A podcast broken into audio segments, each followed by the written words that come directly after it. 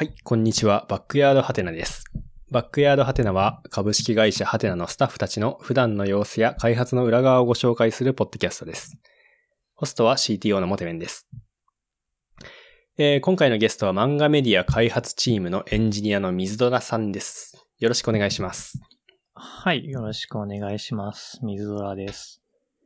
えー、漫画メディア開発チームというところに、あの、所属しているアプリケーションエンジニアでして、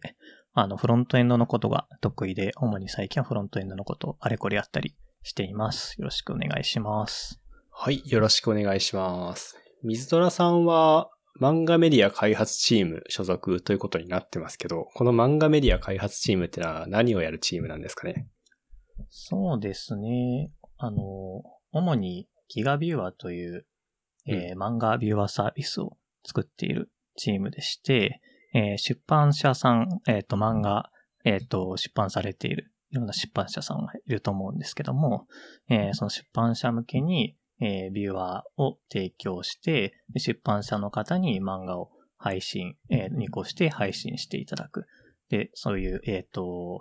漫画を、まあ、ユーザーの皆さんに読んでもらえるような仕組みを我々の方で作っているっていうことですね。うんうん。まあその最近はウェブで漫画を読むっていうのはかなり普通なことになってきてますけど、まあそれをやるためのシステムって結構いろんなことをやんなきゃいけなくて、単純にブラウザの上で漫画をペラペラめくって読むっていうだけではなくて、まあそのメディア部分、今週、あ、今日はこういう漫画が更新されましたみたいな、えー部分であったり、あとまあ出版社の人が例えば管理画面から漫画を入稿するみたいなシステムとか、まあいろんなことをまとめて、まあ一気通貫にギガビューバーというプロダクトで、えー実現できますというふうに作っているのが我々のこのプロダクトってことですね。はい。まさにそうです。はい。まあこれもかなり、えー、ハテナの主力サービスになっていて、ウェブで漫画を読んでいたら、実はハテナのシステムを使っていたなんてことがあったりするわけですが、えーっと、これ収録している5月末の時点で、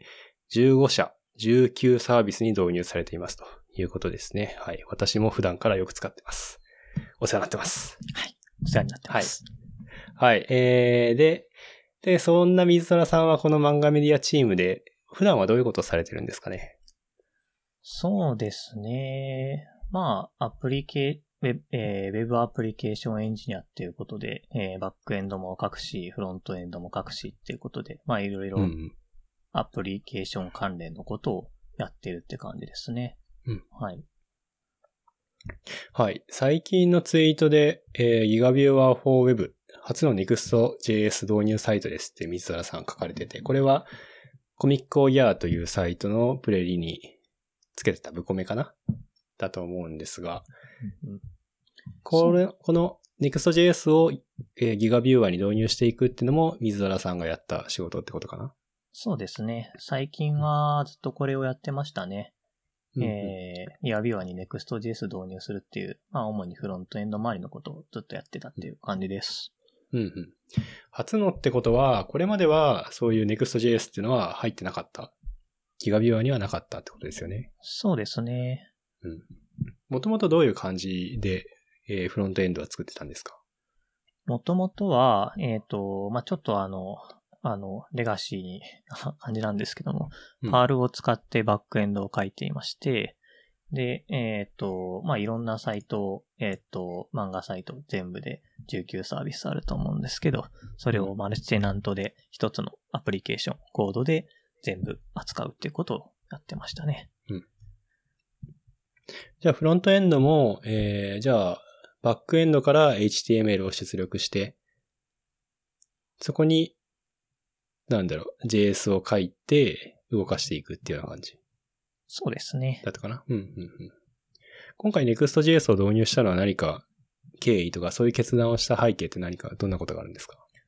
そうですね。まあ、もともと、あの、すごくレガシーな、あの、技術構成でやっていて、えっ、と、あの、テンプレート、古いテンプレートエンジンを使っていたりですとか、うんあとは JS も MVP という、まあ、アーキテクチャ使って、えっ、と、ビューを書いてたんですけど、あの、しかもフレームワークを使わずにノー フレームワークで、あの、うんうんうん。自分たちで頑張っていたんですけど、そういうのは、あの、書ける人、そういう、えっ、ー、と、まあ、えっ、ー、と、生の、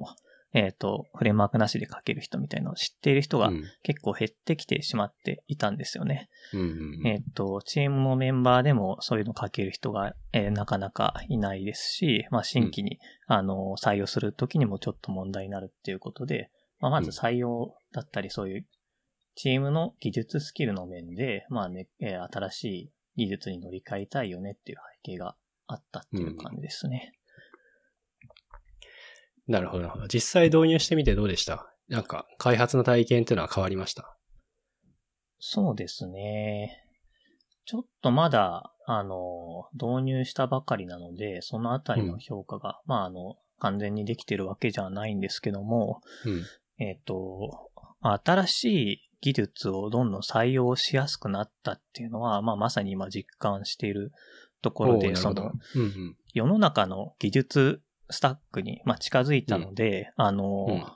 いろんなライブラリとか、あの、誰か作ったものとかをすごく導入しやすくなったんですよね。うんうん、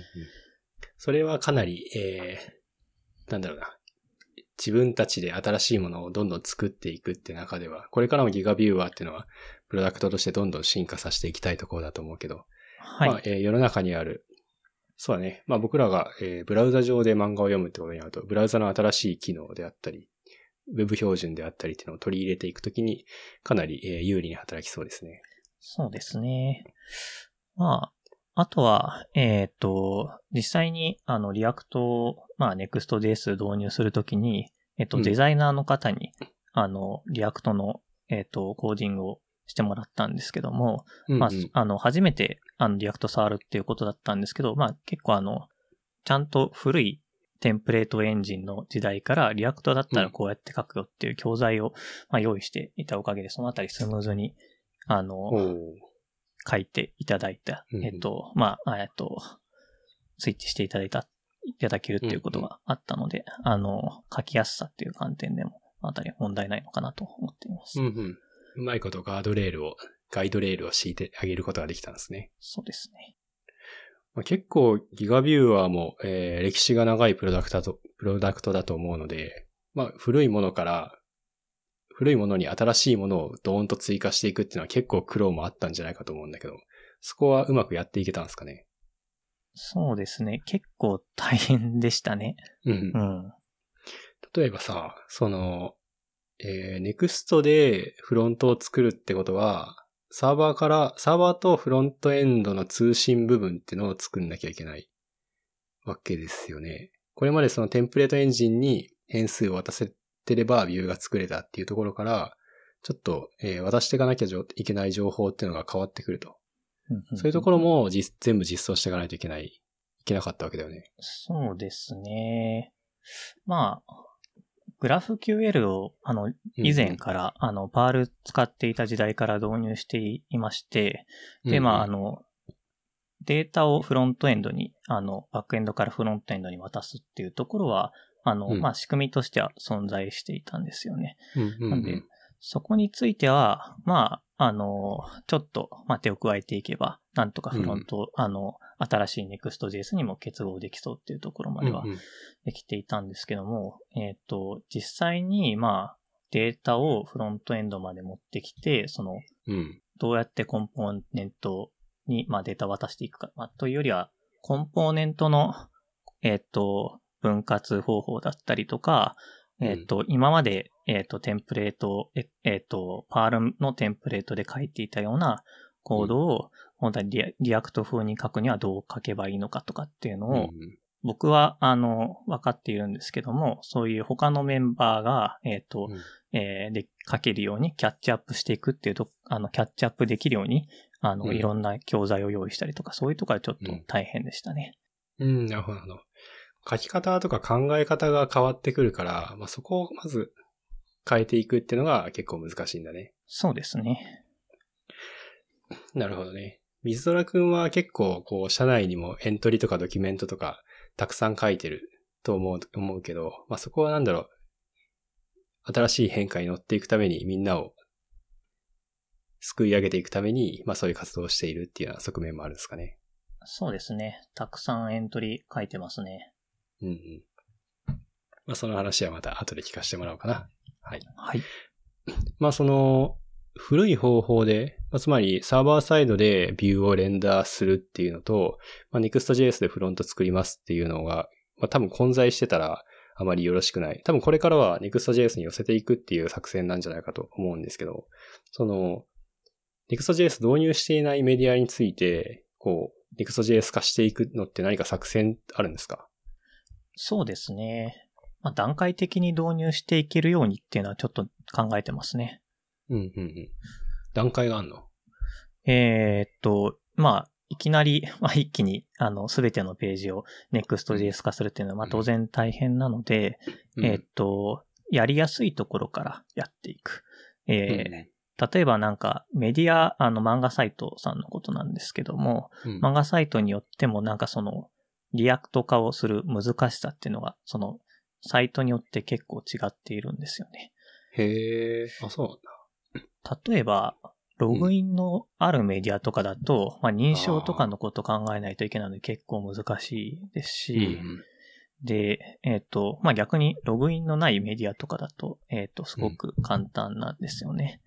確かにログイン部分とかあると考えることが増えてしまいそうだもんな。はい。で、まあ我々としてもそのし新しい技術を導入するっていう、ちょっとリスクの高いことをしているので、できるだけまあうんリスクを取らずに簡単なところから React 化していって、まあノウハウを貯めてうんどんどん難しいところをやっていきたいっていう思惑があるんですね。なるほど。じゃあ今回はまあ新しいサイト、メディアを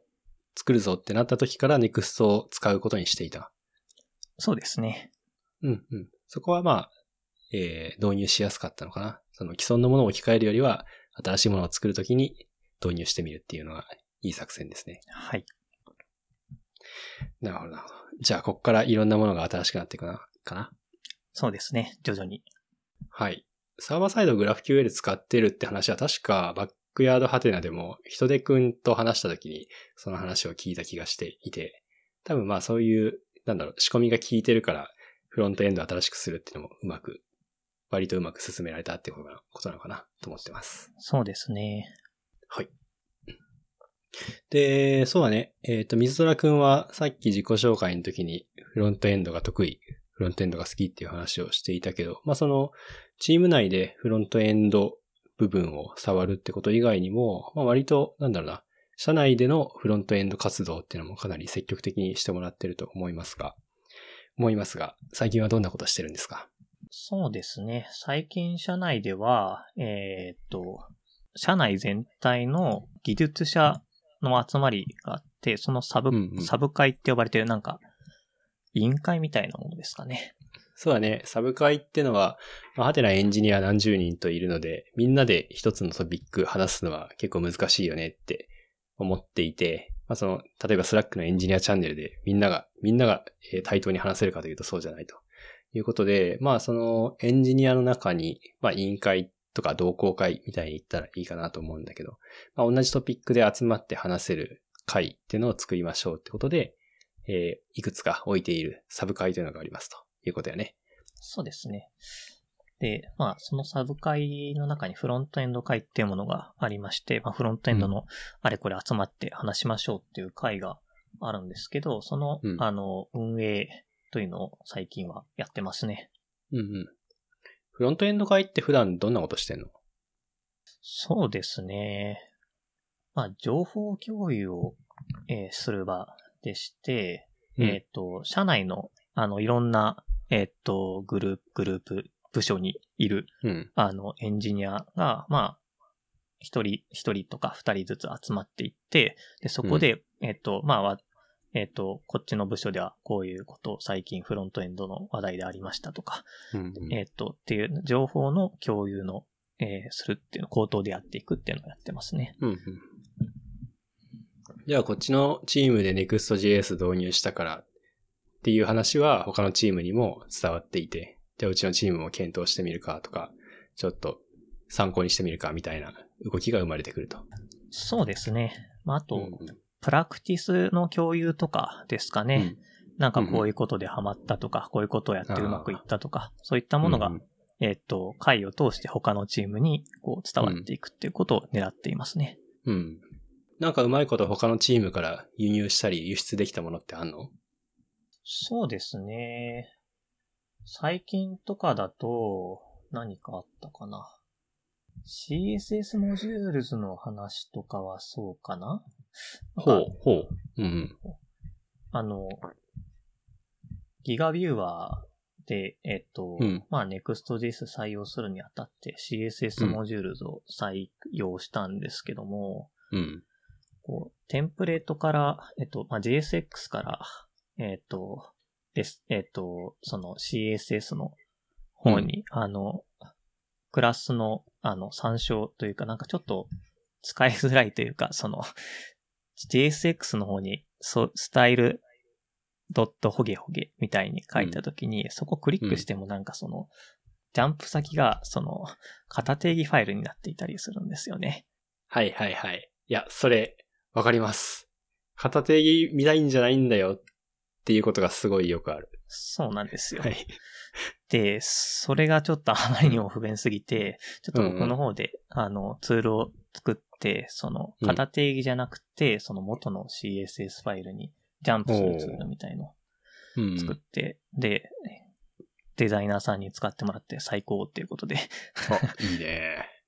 とてもいい反応をもらえたんですけど、それをまあ、あの、せっかくなんで他のサービスにも、あの、輸出しようっていうことで、うんうん。えーフロントエンド会でこういうことをやってみたよっていうのを共有して、えー見たところ、他の、あの、チームでもちょっと導入してみようっていう動きがあったっていうとがありましたね。いいね。こうやって便利なものがコードの形で共有されていくのは素晴らしいですね。うんうんうんそうですね。これはしかももうパブリックにもなってんだよね。そうなんですけど、ちょっとあの、うん あの、プロトタイプというか、あの、品質は保証しない形なので、あの、誰でも試せる形ではあるんですけど、はい。うんうん。まあ、まずは社内でお試しくださいと。はい、そうですね。確かにね、こういう開発体験をこう、改善していくノウハウとかコードの共有っていうのはいろんなサブ会でも行われてますね。それを見る気がするな。いいですね。はい。フロントエンド会っていうサブ会は、あの、昔一度発足して、一回下火になったんだよね。それを水虎くんが再始動させてくれたっていう経緯があったかなと思うんですが、それは社内に記事書かれてますね。そうですね。はい。フロントエンド会を再始動させますっていうのを、えっ、と、うんちょっとそのどういう意図で再始動させるのかっていうのを、こうエントリーとして相手社内に、えー告知して人を集めるっていうことをやってました。うん。その時の意図っていうのはどういうものだったんだろうな。そうですね。あの、もともと、その、社内の、その、フロントエンド会、まあ、あの、ほぼ、あの、解散状態に あって、あの、まあ、週に一度、あの、 Slack 上でこういう情報があったよっていうのをテキストでやり取りするだけだったんですね。うんうん対面で話す場がなかったんですよ。うん。うん、なるほど。で、まあ、せっかく、あの、情報共有するんだから、まあ、あの、うん当然情報共有しやすいような場にはなっていてほしいし、まあ、あの、対面でやった方がとても盛り上がるじゃないですか。うんうん。なんで、まあ、どうしてもその対面でやるっていう場を作りたかった。うん。で、えっ、と、まあ、それでフロントエンド会っていうの、あの、その、テキストじゃなくて、えっ、と、えっ、と、オンラインで、えー Google Meet つないで会話しましょうっていうのを、こう、うんうん。場として設けたっていう経緯ですね。そっか、対面の方が盛り上がるっていうのは結構重要なポイントですね。それまででも、 Slack ではコミュニケーションは取ることは取っていた？そうですね。うん。まあ、取ることには取れていたんですけども、まあ、あの、結構やりにくいとかもあって、あんまり情報共有うまくいって、回ってなかった。あの、まあ、えっと、なんかみんながみんな、あの、話しやすいような状況じゃなかったので、うんちょっと情報の量も落ちますし、あの、うん非同期でみんなが読むときも非同期になるので、うんそ、の、インプット、アウトプットしたものをインプットする、なんかその、差もあるんですよね。うん。で、まあそういうのがあって、その、うんあんまり、えっ、と、チームの、えーあるチームから別のチームになんか知見とか、えっ、と、あの課題とかが共有されない。うん。で、その結果、別のチームで、なんか同じ問題を、そう、あの、えっと、その、議論したりとか、再発明したりとかっていう、そういうことが結構あったんですよね。うん。なるほどね。あそれはじゃあ実際に同期的に顔を突き合わせて話すようになって、情報の流通量であるとか、なんだろう、解像度みたいなのは実際に変わったってことですかね。そうですね。話すようになって、そのあたりは劇的に改善しましたね。おお劇的にいいですね。まあこれまでは結構、それぞれのチームで車輪の再発明してるとか、みたいなのがどうしても起きてしまっていたのが、まあ他のチームが何やってるかっていうのがもうちょっと、ちゃんと見えるようになった。なってるし、しかもちゃんと再始動してからずっと続いてるっていうのが偉いところですね。そうですね。なんとか続けられています。まあそれはな多分その、社内の各チームの関心が高まっていて、参加者がその、だんだんと減っていかないとか、話題がちゃんとあり続けるっていうのが多分重要なポイントなのかなと思いました。はい。あとはそうだね、水虎くんにはそのフロントエンドエキスパートっていう肩書きを持ってもらいましょうって話を僕の方からもしていて、まあ、その、ギガビューアーに Next.js 導入して、まあ、えっと、フロントエンドをを JavaScript で組み立てるようにしていきましょう。まあ、つまりサーバーサイドでビューを吐き出すところからフロントエンドを分離させていきましょうっていう話をしていて、まあ、その先頭をやってほしいっていうふうに水田くんには僕の方からも期待を持ってますというふうに社内で話をしてました。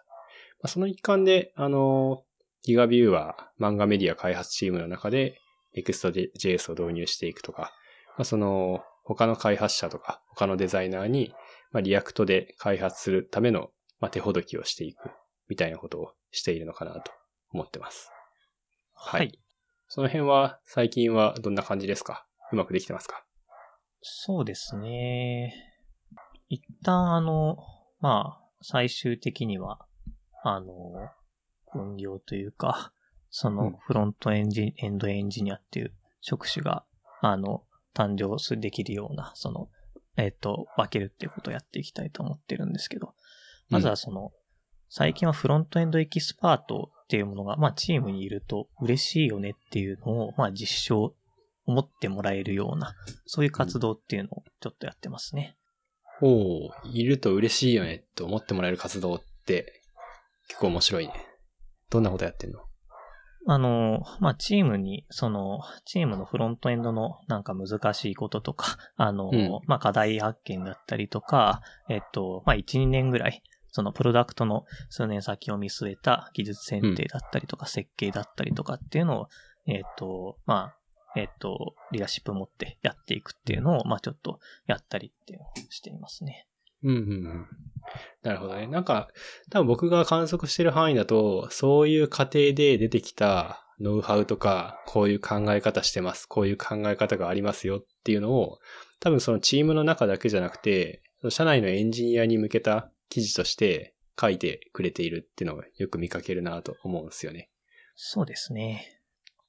そういうところからこう社内のフロントエンドの機運を高めていく、フロントエンドづかせていくっていうところもやってもらってるのかなというふうにも感じてます。そうですね。なんか、あんまり意識してなかったんですけど、確かにうん言われてみると、チーム外にもそういうことやってますね。うんうん。他は何かチーム内でやってることってあるの？そうですね。えっ、と、まあ、チームで他にやってること、あたら、あの、難しい問題の相談に乗ってもらえるように、あの、うん。したりとか、その、よりいい進め方を一緒に考えてくれたりとか、っていう、そういう、えっ、と、相談の、あの、窓口的なことをやっていたりしますね。うん。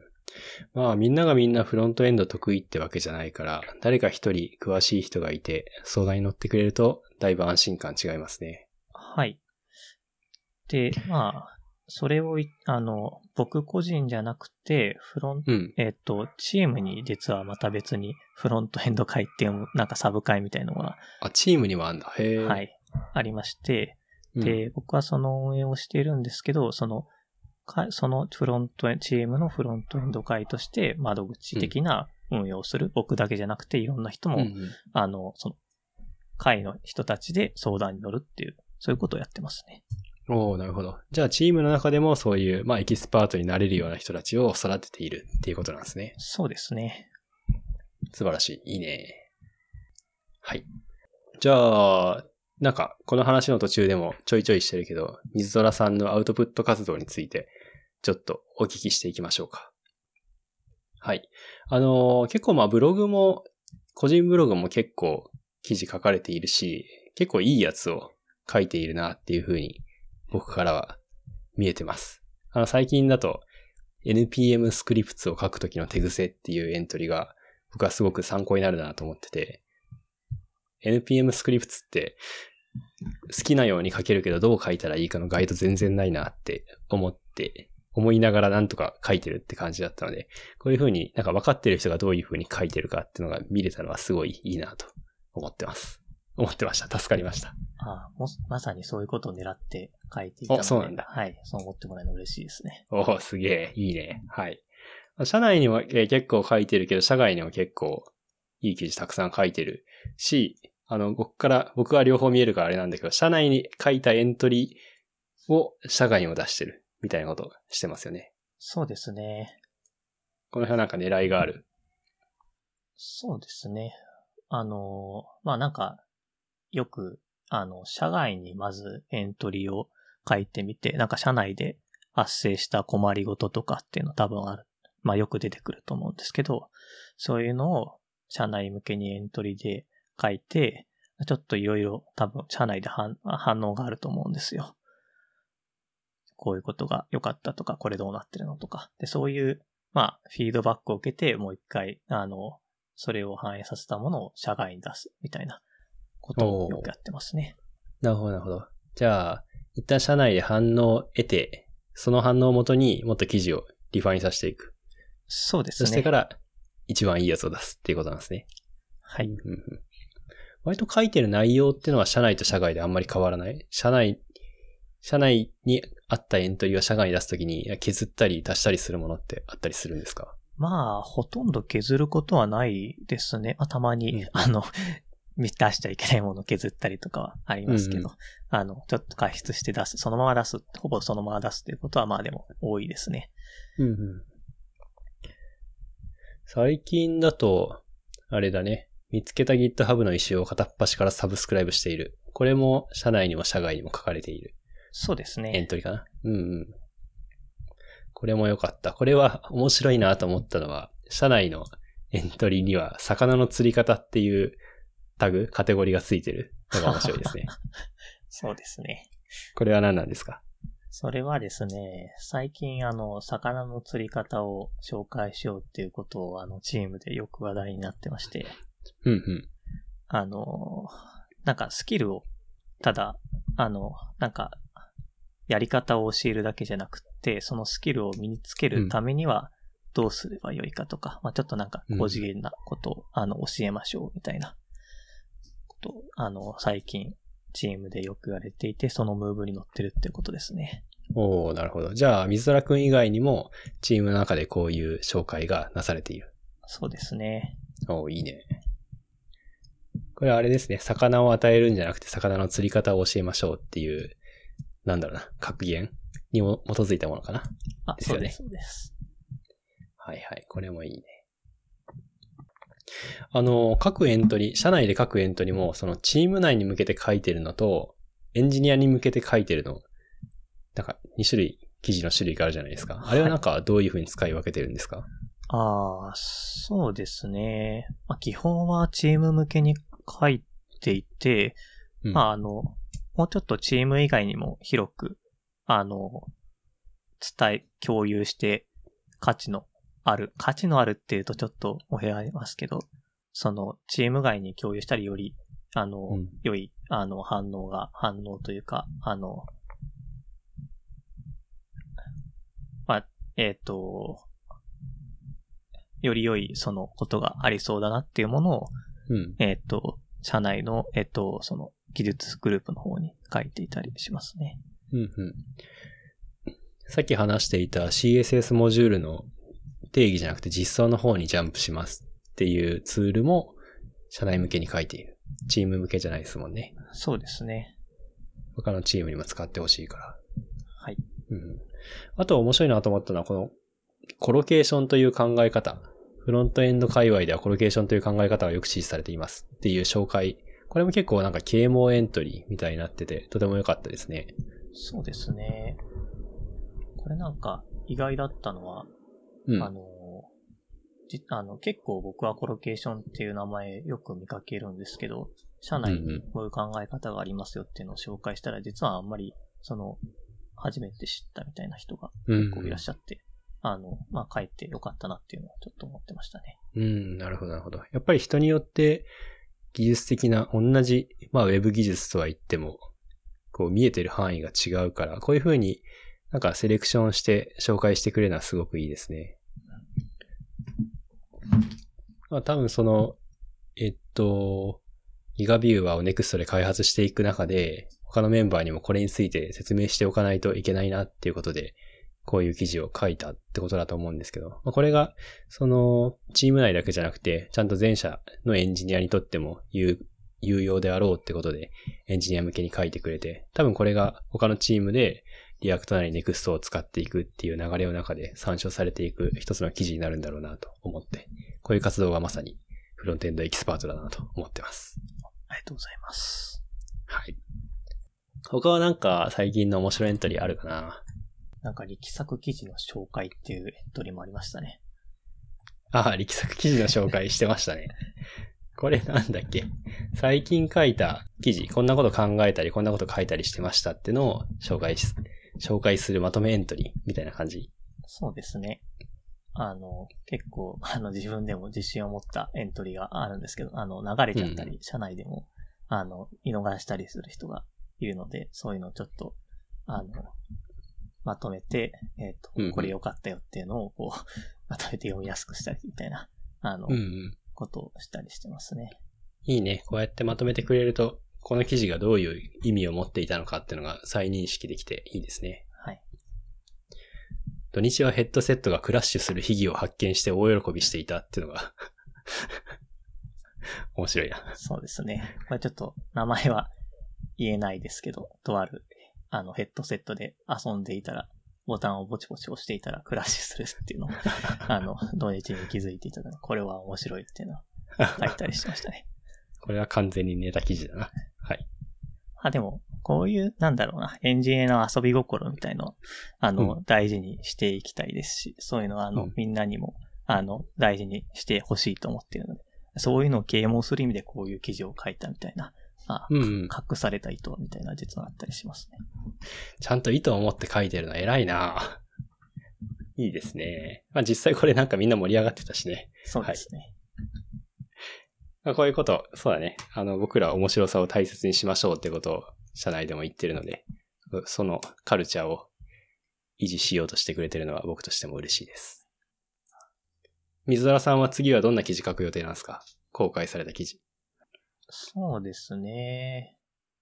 ちょっと社内に、あの、社内にだけあるエントリーみたいのが最うん近溜まりつつあるので、それをまた、あの、社外に出すっていうことをやろうかなと思っています。いいですね。社内に在庫がある、在庫って言ったらあれかもしれないけど。はい。公開できるエントリーの種があるっていうのは、いいですね。はい楽しみ。はい。じゃあ、これからも、フロントエンドエキスパートとしての活動と、アウトプットも期待してます。はい。はい。えー、じゃあ今日はこんなところにしておきましょうか。はい。えー、今回のゲストは水空さんでした。どうもありがとうございました。あありがとうございました。はい。ではまたお会いしましょう。